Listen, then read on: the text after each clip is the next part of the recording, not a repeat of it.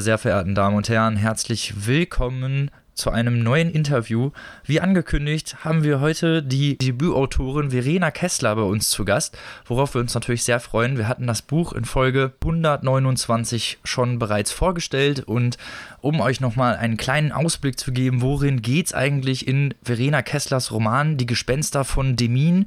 Die Gespenster von Demin spielt im titelgebenden Ort Demin, ein kleines Dörfchen in Mecklenburg-Vorpommern, das auf den ersten Blick vielleicht gar nicht so effektheischerisch oder besonders erscheinen mag.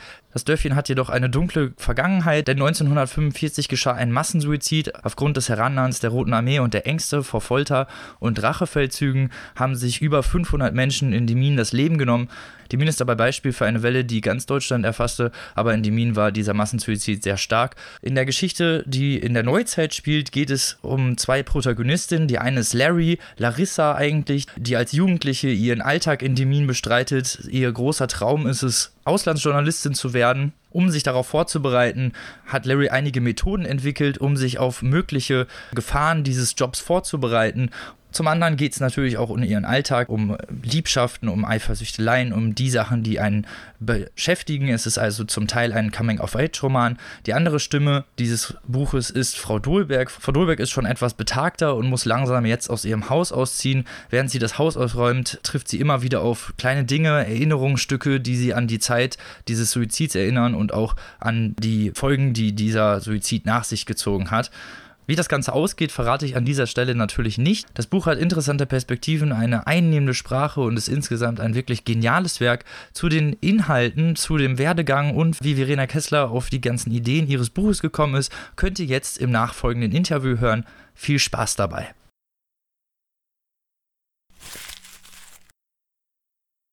Ja, herzlich willkommen, liebe Verena, in unserem kleinen Nischenprojekt. Vielen Dank, dass du mit im neuen Jahr dabei bist. Erstmal herzlich willkommen.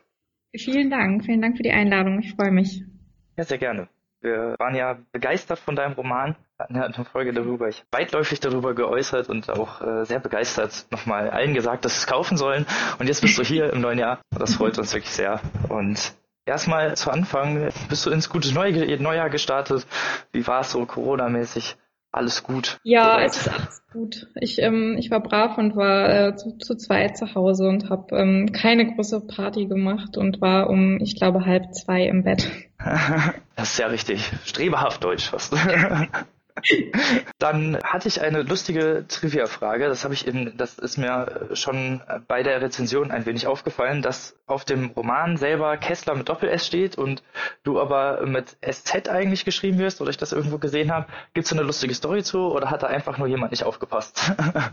Nee, äh, das liegt einfach daran, dass das ja in Großbuchstaben alles geschrieben ist und das SZ gibt's ja nicht in Großbuchstaben und ähm, gibt's ja auch nicht in, ähm, in anderen Sprachen und deswegen ist das mit SS. Ähm, wir haben das einmal ausprobiert mit kleinen Buchstaben ähm, und mit SZ, aber es sah dann irgendwie nicht so schön aus und ist irgendwie auch langsam schon gewohnt, dass das auch immer mal mit SS geschrieben wird. Deswegen habe ich mich da jetzt auch nicht so groß gegen gewehrt. Okay, also war das eher so, ein, so eine Sache von designtechnischer und, und ja. langfristiger internationaler Entscheidung. Okay. Auch mal interessant. Gedacht. Ja, dann hast du jetzt, das ist jetzt dein Debütroman, dein erster, dein erster Roman und dann in so einer Zeit von Corona, wo es ne, natürlich vielleicht auch äh, publikumsaffin schwierig ist mit irgendwie Lesungen oder sonst irgendwas. Wie war das denn so für dich? War das so geplant oder hat, hattet ihr irgendwie vielleicht auch Pläne, das zu verschieben oder wie war das? Nee, es gab zum Glück dann keine Pläne, das zu verschieben. Also ähm, es ging ja los mit Corona dann im März und da hatte ich gerade meinen Abgabetermin. Also ich habe das Manuskript, ich glaube, eine Woche nachdem, äh, nachdem der erste Lockdown losgegangen ist, abgegeben. Und da war natürlich schon noch alles irgendwie so unsicher. Und ich habe auch gedacht, na ja, vielleicht verschieben sie es irgendwie doch. Aber ähm, es ist dann doch dabei geblieben, im August das rauszubringen. Und es ist also ich hatte dann ja doch eigentlich auch noch Glück. Also ich konnte ein paar Lesungen machen und ähm, es wurden auch schon einige Online-Formate etabliert, dass man auch Online-Lesungen machen kann und so. Also ich glaube, ja, äh, ich bin noch besser dabei, damit mit diesem Erscheinungstermin weggekommen als jetzt die, die vielleicht im Frühjahr veröffentlicht haben.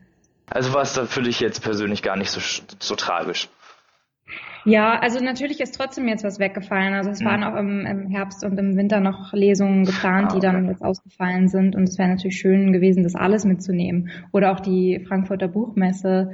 Ich war dafür eine, eine Veranstaltung äh, ohne Publikum und war auf dem Messegelände und äh, es war natürlich leer da. Und ich habe die Messe jetzt so ja als Autorin auch noch nie miterlebt. Und ähm, ja, das ist natürlich ein bisschen schade, dass ich das jetzt eben auch nicht machen konnte. Ja, ist ja verständlich. Da ist ja jetzt auch ein bisschen was weggebrochen. Wie waren denn so die ersten Rezeptionen auf deinen, auf deinen Roman? Wie, wie war das für dich? So, man ist ja als Debütautorin auch bestimmt immer natürlich relativ brennend dabei, gerade bei, beim ersten Roman nochmal zu gucken, okay, was, wie, wie kommt er so an und wie läuft so? Ich meine, du wurdest natürlich für den ZDF Aspekte Literatur Preis nominiert. Kann man ja schon sagen, wie es ungefähr lief, aber wie war es so bei dir? Hast du harte Kritiken gelesen oder war das für dich eher sowas, was man mal so peripher macht? Ach doch, ich habe schon, glaube ich, bestimmt das meiste gelesen. Also ich bin da schon sehr neugierig und ähm, es war jetzt aber auch wirklich ähm, überwiegend positiv, so dass es jetzt nicht, dass ich nicht irgendwann gesagt habe, ich muss mich jetzt da vorschützen, ich darf das nicht mehr lesen oder so. Der ist ja auch immer schön klar für den ersten Roman ja auch. Wie ist das denn mit kritischen Stimmen, wenn du dann welche gelesen hast? Ich weiß nicht, ich habe jetzt selber nicht so viele gesehen, aber es gibt natürlich immer Mäkler und äh, Makler. Von daher, wie war das so? Ja. Ja, klar, es gibt ja auch, also auch, selbst wenn eine Rezension ähm, überwiegend positiv ist, dann ste stehen da auch Kritikpunkte mit drin. Ähm, und das, also bisher war jetzt nichts, wo ich dachte, das ist ja völlig aus der Luft gegriffen, das darf ja. man so nicht denken, das ist gelogen, das steht da nicht drin oder so, sondern das sind natürlich ähm, persönliche Meinungen und ich, also ich konnte die meisten eigentlich nachvollziehen und verstehen, wenn man das vielleicht auch so sieht. Also, also alles auf konstruktiver Ebene. Ja, genau. Niemand ist, ist persönlich ja, so bringt das ja einen auch weiter, weil ich meine, ne, so doofes Rummäkeln an, an Kleinigkeiten, das bringt es ja auch nicht, wenn Materie geht. Das kennt man ja leider doch öfter. Aber es ist doch schön, wenn das nicht so häufig der Fall war. Ja. Dein äh, Roman, äh, Die Gespenster von Demin, sorry, ich habe in der Rezension immer Demon gesagt. Shame on me. ja, das, sagen viele. Also ja klar, wenn man es nicht kennt, äh, die Aussprache, dann denkt man das erstmal, ne? ja, spricht sich theoretisch Deutsch dem, dem, Demin aus, aber es heißt Demin. Also, ähm, die Frage zu Demin, du bist ja nicht in Demin groß geworden oder so, hast du denn andere persönliche Bezüge dazu oder äh, wie hat sich da die Recherche in der Hinsicht gestaltet? Ja, der persönliche Bezug ist äh, eigentlich, dass der Onkel von meinem Freund daherkommt. Ähm, dadurch bin ich auch auf die Geschichte gestoßen und äh, oder was heißt, er kommt da nicht her, sondern der ähm, dessen Frau kommt daher, deswegen wohnt äh, er lange da. Die sind jetzt gerade weggezogen, aber die haben wir da mal besucht und da habe ich auch von der Geschichte erfahren und bei der Recherche konnte der mir natürlich auch weiterhelfen oder konnten die beide selber ihre eigenen Eindrücke davon ähm, erzählen, aber ich habe natürlich auch mit anderen Leuten ähm, gesprochen, die ich dann auch, ähm, weiß nicht, zum Beispiel übers, also über Facebook habe ich mal jemanden angeschrieben, der da so ein, Online-Museum macht über Termin und so bin ich eigentlich so mit jedem Besuch wieder zu einer anderen Person äh, gekommen, die mir ähm, irgendwas erzählen konnte. Ah, okay. Also hast du dann, hast du dann auch Zeitzeugenberichte wirklich gesehen oder, oder vielleicht auch Berichte darüber gelesen von Zeitzeugen oder ähm, war das, war das alles durch die, durch die Person, die du dann da getroffen hast, die das alles irgendwie dann auch wiederum durch ihre Familienverhältnisse kannten? Ähm, also Zeitzeugen habe ich nicht selber getroffen, ähm, obwohl es äh, schon noch welche gibt. Ähm, aber ich habe, was das äh, betrifft, habe ich ähm, mich vor allem an den Dokumentarfilmen, den es gibt, ähm, gehalten, Überleben in Minen. Da kommen viele Zeitzeugen zu Wort und erzählen äh, von ihren Erinnerungen. Und dann gibt es aber auch in mehreren Bänden, das hat mal der Nordkorea gesammelt, die ähm, Lokalzeitung dort, Erinnerungen von Leuten aus der ganzen Region, weil das, was äh, in Demin passiert ist, auch nicht nur in Demin passiert ist. Da war es sozusagen am, am stärksten, aber es gab auch woanders ähm, Selbstmorde. Genau, so war das mit den Zeitzeugen, aber mich hat ja vor, eigentlich auch vor allem interessiert, wie ist das Leben heute da? Und hm. deswegen habe ich ähm, mit Leuten aller Altersgruppen eigentlich gesprochen. Ah, interessant. Ja, gerade dieser Kontrast dieser Generation, der die beiden ja haben, der ist jetzt, das sind ja zwei Protagonistinnen sozusagen, die sich ja stimmlich auch immer abwechseln. Und wie waren das, ja. in diese Stimmung jeweils reinzukommen, weil sie, weil sie sich ja auch doch schon stark wirklich voneinander äh, unterscheiden, einfach von dem, von dem Sprachmuster auch her. Gab es da irgendwie so einen bestimmten Modus für dann Frau Dolberg oder Larry oder ähm, war das, war das für dich einfach eins, was du so in einem schreiben konntest? Nee, äh, es ist eigentlich auch nicht so in allem geschrieben. Also ich habe, also ganz lange gab es vor allem halt Larry und ähm, ihre Stimme und äh, ich habe mich ganz lange auf den Text konzentriert, wusste aber immer, dass es noch irgendwas, irgendeine zweite Ebene geben wird und da habe ich aber ganz lange rumprobiert, was das sein wird. Also es waren eine Zeit lang auch ähm, mehrere alte Personen, ähm, die aber irgendwie auch gar keinen Namen und keine eigene Geschichte so haben. Und so hat sich das irgendwie immer mehr entwickelt. Und die Kapitel, die aus Frau Dolbergs Sicht erzählt sind, die habe ich eigentlich am Stück geschrieben. Also da war ich dann schon fertig mit Larrys Teil und ähm, habe das dann sozusagen hinterher eingefügt. Ja, interessant, zu erfahren, dass das hinterher ist dazu, weil das halt schon so wirkt, als wäre es äh, darauf angelegt worden, dass die beiden irgendwie ähm, ja, also dass dieser Kontrast der beiden Stimmen so angelegt ist. Ist das auch der Grund, warum es keine Zusammenführung gibt? Ja, vielleicht ein bisschen. Ich weiß nicht. Ich glaube, also ich habe da schon drüber nachgedacht. Treffen die sich jetzt irgendwann mal? Gibt es da einen Austausch zwischen denen? Aber ich glaube, das wäre nicht so richtig. Ich, ich, ich wusste dann auch nicht, was hätten die sich jetzt zu sagen? Oder das wäre dann so ein hm. Gespräch geworden, wo ich dann plötzlich alles aufkläre oder ja, das ist ja vielleicht auch das Interessante, dass es im, im Kopf des Lesers oder der Leserin passiert. ja, hoffentlich. Oder zumindest fand ich das so. Ich Dass man jetzt nicht fragt, ob, ob die sich noch treffen oder nicht, oder was die sich sagen würden. Nee, nee gerade auch, was diese unterschiedlichen Generationen wollen und was ihre Sicht ja ist. Das ist ja das, was dein Buch so interessant und so ähm, mhm. innovativ macht. Und ich glaube, das ist das, was ja auch genau mit der Leserin und dem Leser ist, dass sie halt jeweils diese beiden Generationen zusammenmischen müssen in ihrem eigenen Gehen und mhm. halt nicht du als Autorin kommst und die zusammenmilkst. Das ist ja eigentlich auch was Gutes. Mit Genau. Herausforderung. Äh, wo wir schon von Frau Dohlberg reden, die ja ähm, auf die, die etwas ältere Zeit und sich ja auch wirklich an diesen Massensuizid erinnern kann, auch wirklich persönliche Bezüge dazu hat. Hatte die einen Vornamen oder war das von Anfang an so eingegliedert, dass Frau Dohlberg bleibt, damit man diese, vielleicht diese Distanz auch vielleicht dazu hat? Oder diese generationalen ja. Zusammenhang? Also sie hatte ganz lange gar keinen Namen für mich. Ähm, hm ich weiß auch gar nicht mehr genau, wann ich den eingeführt habe. Sie hat ja auch einen Vornamen. Sie heißt ja Lore. So. Und, äh, da habe ich nicht aufgepasst. ja, das kommt auch eigentlich nur einmal vor, glaube ich, ganz am Ende. Und also ich will es jetzt nicht so sehr, selber erklären, aber ich meine, Larry und Lore sind natürlich vom, vom Namen auch, ähm, also das war sozusagen der Gedanke dahinter, dass man da irgendwie doch nochmal irgendwie eine Parallele ziehen kann. Aber das ist, ähm, ja, es kommt eben nur einmal vor. Das ist jetzt, ist jetzt nicht so zentral. Okay. Wie war das? Gibt es dann reale Vorbilder oder zumindest Teile von realen Vorbildern in den Charakteren, die du vielleicht da gesehen hast oder die du irgendwie hast mit einfließen? Muss man nicht sagen, wer das ist. Das wäre jetzt vielleicht ein bisschen zu persönlich, sondern überhaupt, ob es halt, ob es halt so ist, ob das halt ähm, vielleicht Reinkarnationen sind von Leuten, die du da getroffen hast. Ja, also die Frau Dolberg ist eigentlich, also einige Dinge von ihrer äh, Geschichte und von ihren Erinnerungen, ähm, die sie hat, die sind eben aus den Zeitzeugenberichten, die ich so verwendet habe, zusammengesetzt. Also ja, oder da findet man einiges wieder, aber sie ist jetzt nicht ein, es ist jetzt nicht ein reales Schicksal, ähm, was ich da jetzt nacherzählt habe. Und Larry ist keine bestimmte Person, die ich kenne oder so. Ich habe den Namen allerdings einer äh, ehemaligen Kollegin geklaut, die Larissa und äh, Larry genannt wurde. Und das fand ich irgendwie, ja, fand ich ganz cool und ähm, passend für die Figuren. Deswegen habe ich mir das genommen. Ist ja auch. Ja auch. Also Larry Style ist ja größtenteils Coming-of-Age-Roman, diese Geschichte von Demin, dieser am Anfang eigentlich mag sie ihr Dorf gar nicht, der fast Dorfflucht, auch mit diesem Journalismus und ähm, der Idee durch die durch die, nennen wir es mal Techniken, die sie da hat, äh, versuchen, äh, sich da ein, also sich da darauf vorzubereiten, aber auch gleichzeitig ja ein bisschen aus ihrem Alltag zu fliehen, so ein bisschen so eine Art Eskapismus. Mhm. Gewollter Eskapismus. Und bei, bei Fodolberg ist es eher ein ungewollter Eskapismus, dieser Verfall in die, in die alte Vergangenheit zurück. Ist das der Kontrast, der, der halt auch dich so daran begeistert hat, an diesen, diese Frau, also die Frau Dolberg noch mit einzuführen? Also bei ihr, ähm, also es ging mir auf jeden Fall darum, einfach nochmal zu erzählen, was da jetzt passiert ist, auch wenn das jetzt nicht so äh, konkret auserzählt ist, aber dass es eine Figur gibt, die das miterlebt hat und sozusagen tatsächlich mit den Erinnerungen lebt in Demin und Larry lebt in Demin mit den Erinnerungen anderer Leute eigentlich. Also sie, ähm, diese, diese äh, Stimmung und ähm, die Geschichte, die liegt irgendwie auf der Stadt, aber es hat eigentlich auch gar nicht so richtig viel mit ihr zu tun oder sie weiß es immer nicht so genau und dass sie Kriegs Kriegsreporterin werden will, ähm, zeigt für mich eigentlich ja auch, dass sie kommt einfach aus einer Generation, in der man gar nicht so richtig verstehen kann, was Krieg eigentlich ist. Also man hat es einfach nie erlebt. Es ist ähm, schon einfach sehr weit weg und deswegen stellt sie sich ja auch Krieg so ein bisschen ja wie ein Abenteuer vor. Also sie hat ja, sie weiß schon, dass das alles hart wird und so und deswegen trainiert sie ja auch dafür. Aber ähm, ich glaube nicht, dass sie wirklich ganz realistische Vorstellungen davon hat. Ja, das ist ja so ein bisschen der Spaß, ne? so ein bisschen so eine Art Romantisierung dieser okay, nehmen wir es mal vielleicht nicht so. Es ist vielleicht, ne, also so, man, man kennt es ja nicht genau aus, aus dieser, aus diesem Verhältnis raus, aus der jungen Generation.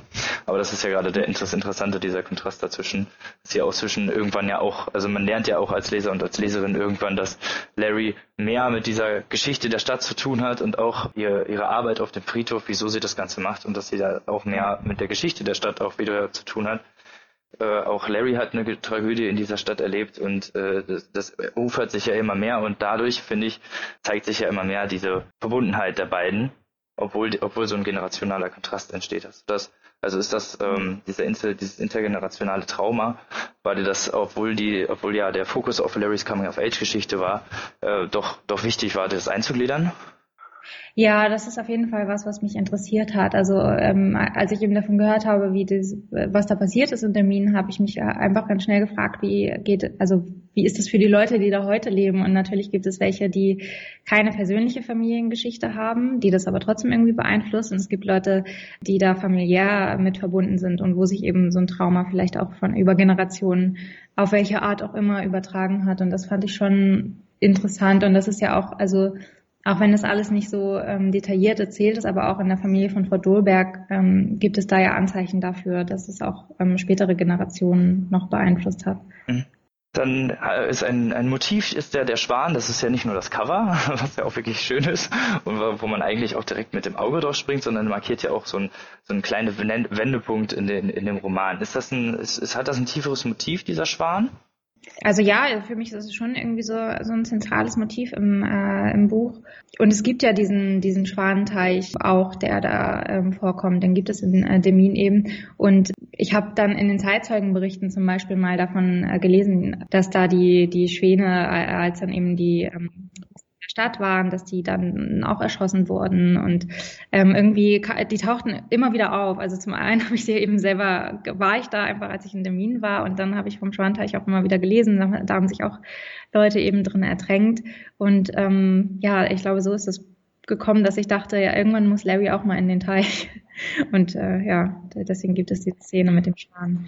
Aber es ist interessant, dass das ja auch wirklich mit der Geschichte wieder von Demin zu tun hat, wenn man darüber versteht und die Schwäne immer wieder findet. Ja.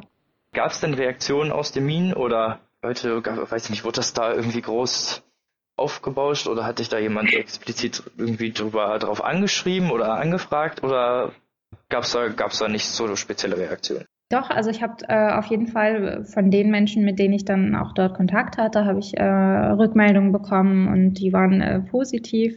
Das hat mich sehr gefreut. Ich hatte natürlich auch ein bisschen äh, Angst vorher, dass die dann irgendwie denken, ach, das ist jetzt total falsch dargestellt oder so, weil Termin, also ich habe mir, ich habe mich schon darum bemüht, dass das nicht, wie soll ich sagen, dass das jetzt nicht so so klischeehaft blöd ja, wegkommt. oder effektheischerisch oder so, das ist ne, da hat man, da ja. kann ich mir vorstellen, dass man da Angst hat, irgendwie die Leute, die da wirklich wohnen, auch zu enttäuschen. Aber es ist doch gut, wenn, also du sagst, ja, bei genau. dir war das nicht so.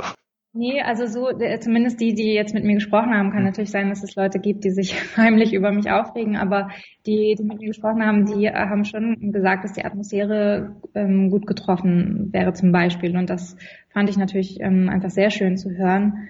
Und ähm, ja, es gab auch eine Lesung ähm, äh, Ende Oktober, also wirklich noch so ganz kurz bevor es nicht mehr ging, war ich da zu einer Lesung und das war einfach auch total schön, da ähm, das mal vorzustellen. Aber auch da war es so ein bisschen, also äh, ich habe, glaube ich, äh, angefangen mit dem ersten Kapitel. Was sagt sie denn da noch? Ah ja, äh, da, da gibt es den Einsatz irgendwie, wer ist in dieser Stadt schon glücklich? und das war dann schon so ein bisschen komisch, das da vorzulesen, aber ähm, ich glaube, äh, ja, auch da hat man es mir jetzt nicht so allzu sehr übel genommen. das wäre auch schlimm, wenn dann auf einmal Buchrufe kämen. Hey, was hast du gesagt? auf jeden Fall äh, selbstkritisch und humorvoll, die Demina. Immerhin. Das kann man ja auch nicht von jedem Städtchen sagen. Ja. Genau, äh, die, die ganzen klassischen Coming-of-Age-Elemente kommen ja in, kommen ja in deinem Roman auch vor und es ist gleichzeitig ja auch wieder, ne, ich will nicht wieder immer wieder diesen Kontrast der Generation anspielen, aber es ist ja doch schon viel mit der Geschichte von Demine und auch Larrys Vergangenheit, die da mit, mit hineinspielt und auch immer mehr eine Rolle spielt in dieser, in diesem ganzen Tovabo des Erwachsenwerdens. Ähm, war das mhm. schwierig, das Ganze äh, ineinander irgendwie zu verketten, weil ich fand die gerade das Pacing, also die diese mit dem Teilfokus auf die Geschichte sehr gut ineinander gefasst und gerade dadurch war das halt so lesenswert. Aber das war halt die Frage, wo ich, ich fragen wollte, wie schwierig das war, das halt irgendwie zusammenzufassen. Also ich wollte irgendwie nie äh, einen Coming-of-Age-Roman schreiben zu einer Person. ähm, Kam aus Versehen dabei raus. Ja, genau. Also naja, ich wollte ursprünglich tatsächlich einfach über diese Geschichte schreiben und wusste lange nicht wie. Und dann ähm, hatte ich Larry irgendwann als Figur und die ist nun mal eine Jugendliche und dann hat sich das irgendwie so entwickelt und ich habe aber immer wieder versucht, eben äh, die Geschichte der Means mit reinzubringen und dann kam eben ihr irgendwann ihre eigene Geschichte äh, und, und ihr eigener ähm, Todesfall, mit dem sie zu kämpfen hat, mit rein. Und ich glaube, das, also das ist dann so ein bisschen automatisch mitgewachsen, dass es, dass es sozusagen noch andere Elemente als das Coming of Age gibt. Und gleichzeitig habe ich dann irgendwann eingesehen, aha, ich schreibe also einen Coming-of-Age-Roman, dann ähm, kommt vielleicht doch noch eine kleine Liebesgeschichte mit rein oder so ja, das ist so ein bisschen ja, mit ineinander gewachsen. Ja, das hat ja ganz gut gepasst mit ein bisschen Liebesgeschichte und Eifersucht und die ganzen Sachen, die halt so Jugendliche beschäftigen, aber gleichzeitig halt auch mit dieser Betrachtungsweise der Means. Wie war denn der ganze Prozess äh, mit, äh, also jetzt gehen wir mal wieder, gehen wir mal wieder weg vom Inhalt so zum, äh, so, zum zur Veröffentlichung. Wie war denn das ganze, die ganze Manuskriptprozess? Das geht ja alles immer ein bisschen hin und her und redigieren links ja. und rechts. Und ähm, wie war das für dich, so dieses, ja, nennen wir es mal leicht beschneiden zu sehen, deine, deine Arbeit? Oder warst du damit d'accord oder konntest du mit dem Lektorat mitgehen oder war das, war das alles so ein bisschen äh, Krampf? nee, Kampf war es überhaupt nicht. Ich, also ich fand es sehr äh, schön, so die Zusammenarbeit mit meiner Lektorin, weil sie sehr, also hat mich ganz lange einfach schreiben lassen. Also sie, mhm. es hat äh, relativ gedauert, bis sie mal eine erste fertige Fassung gesehen hat und dann ähm, hat sie erstmal auch äh, mir eher so allgemeine Kommentare, Anmerkungen zum Plot gemacht, wo sie was nicht versteht oder ähm, wo sie was noch nicht so glaubwürdig findet und das war eigentlich, also ich finde das total gut, wenn einem das immer jemand sagt, weil äh, in den meisten Fällen wird es dann wohl einfach stimmen. Und das war eigentlich, also habe ich mich gefreut, das, ähm, das zu haben und habe das dann umgesetzt. Und dann irgendwann geht's ja halt so ins Feinlektorat, wo dann wirklich Satz für Satz durchgesprochen wird. Und da, ähm, also es gab bestimmt mal ein paar Sätze, wo ich gesagt habe, nee, das will ich aber, dass das so bleibt. Aber das waren eigentlich nicht so viele. Also ich hatte das Gefühl, wir waren uns eigentlich oft einig. Ja, wenn, wenn, wenn wieder alles offen ist, mit wem würdest du denn gerne mal eine Lese machen, wenn du die Chance hättest? Ich freue mich irgendwie immer, wenn ich andere äh, Leute kennenlernen kann, die schreiben. Also auch gerade wenn ihr, also ja, Leute, die jetzt auch Debüts rausgebracht haben, dann kann man sich natürlich auch über Erfahrungen austauschen, aber auch welche, die ähm, schon viel länger dabei sind und einem vielleicht irgendwie Tipps geben können. Wie schreibt man das zweite Buch oder so? ich finde das eigentlich immer spannend. Apropos zweites Buch, sind da schon irgendwie Zukunftspläne in Aussicht? Darfst du irgendwas verraten? Möchtest du irgendwas verraten, was du vielleicht im Blick hast? Oder ob du, ob du überhaupt im Blick hast, ein zweites Buch zu schreiben in nächster Zeit? Ja, ich, ähm, ich habe angefangen oder ich, äh, ja, ich bin schon dabei, das zu machen. Aber ähm, ich glaube, besser ist es, wenn ich nicht mehr sage. sonst, ja, sonst baue ich mir irgendwie selber Druck auf. Aber ja, also ich möchte auf jeden Fall ein zweites Buch schreiben. Das ist ja schön. Da können die Zuhörer und Zuhörerinnen doch gespannt sein, was da noch so kommen mag. Wobei und ich glaube, dass es ganz anders wird als das erste. Nicht, dass da eigentlich enttäuscht ist, wenn er das erste Buch schaut. Ich glaube, das ist ja immer so ein bisschen, dass man vielleicht auch mal so sein äh, Repertoire erweitern möchte, ne? gerade als Schriftsteller ja. und Schriftstellerin. Ja, wobei manche haben auch so einen Stil und der ist dann, der passt und dann kriegt man immer das Gleiche, ist auch manchmal schön, ne? Ja, wenn man das, genau, wenn man das mag, so. Stephen King, wenn man weiß, was man kriegt, dann kriegt man das halt auch. Zum Beispiel. Aber was sind denn sonst so deine, hättest du noch irgendwie so Wünsche oder Sachen, die, die dir einfallen, wo du sagen würdest, okay, jetzt wenn Corona weg ist oder wenn, wenn, wenn wieder alles offen ist, was, was du gerne machen würdest, irgendwie auch äh, als Lesung oder vielleicht generell Buchmessen oder worauf freust du dich so, wenn ihr alles losgeht? Ähm, die Leipziger Buchmesse ist ja verschoben, ich glaube in den Mai. Aber ich ähm, weiß gar nicht, ob da, ob ich dann überhaupt noch interessant bin, weil es ja so schnell dann immer, es gibt dann ja die neuen Programme und ich weiß gar nicht, ob mal, ob, ob ich da irgendwas ähm, dann hätte in einer Lesung oder so. Aber ich fände es total schön, natürlich eine Buchmesse mal zu besuchen als Autorin. Ja, das fände ich gut. Es sind schon ein paar Lesungen jetzt für ab Frühjahr geplant. Ich, ich hoffe einfach, dass ich dann, dass ich noch so ein bisschen was, was mitnehmen kann, auch im nächsten, in diesem Jahr. Wäre eine schöne Sache. Gibt's dann, gibt's dann auch mehr Online-Lesungen wahrscheinlich oder so. Ne? Also ich meine, das ist ja auch nicht schlecht. Obwohl man das Publikum vielleicht nicht lesen kann. Ich meine, die Leute sie hören sich ja trotzdem an. Ja, genau. Also und ich, ich finde, es ist auch echt erstaunlich, was sich da alles so entwickelt hat, welche Formate es plötzlich gibt. Und also so im März hatte ich noch das Gefühl, da, da sitzen Autoren vor ihrer Kamera und lesen da rein und das war es irgendwie und dachte, ah, das ist vielleicht gar nicht so interessant.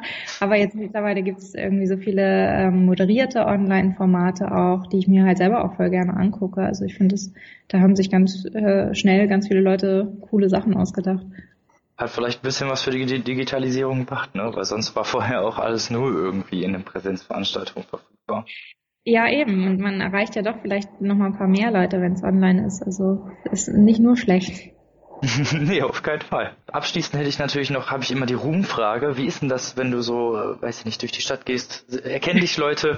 Stellst du dich neben dein Buch ganz zufällig irgendwo in so einen Laden so, hm, oh, was? Na, nein, das bin ich nicht. also mich hat noch nie jemand erkannt oder hat es zumindest dann nicht gesagt. Ich weiß auch nicht, was passiert. Und ich, äh, nee, ich, äh, wenn ich mein, Bu mein Buch im Buchladen ähm, sehe, dann gehe ich ganz schnell daran vorbei, weil ich eben nicht will, dass irgendwer denkt, ich würde neben meinem Buch rumlungern. Aber, ja. Ach, also so ganz großer Ruhm ist da jetzt, glaube ich, noch nicht. Ach, ein bisschen flexen darf man ja.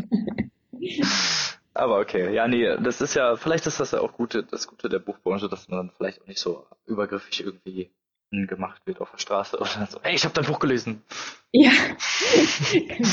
Ja, klar, also ich weiß gar nicht, passiert das irgendwelchen auch bekannteren Autoren? Wahrscheinlich schon, ne? Aber ich glaube, da muss man dann schon sehr, sehr, sehr erfolgreich sein. Und sehr übergriffige Leute finden, weil einfach, man kann, man kann ja auch einfach trotzdem weitergehen, wenn man die Leute erkennt. Ja, Auf Buchmessen sind dann so. Ich niemals jemand ansprechen, nur weil ich ihn mal irgendwo gesehen habe oder so, aber. nee, aber so auf Buchmessen oder so, da, da sind dann die Star, die Starallüren, die dann rauskommen dürfen. Deswegen will ich da ja auch hin, weißt du, das ist mein einziges Ziel. ein bisschen, ja, ein bisschen sich immer im Ruhm soll, muss ja auch mal sein, ne? Wenn man dann schon mal ein Buch rausgebracht hat, so schafft ja auch nicht jeder.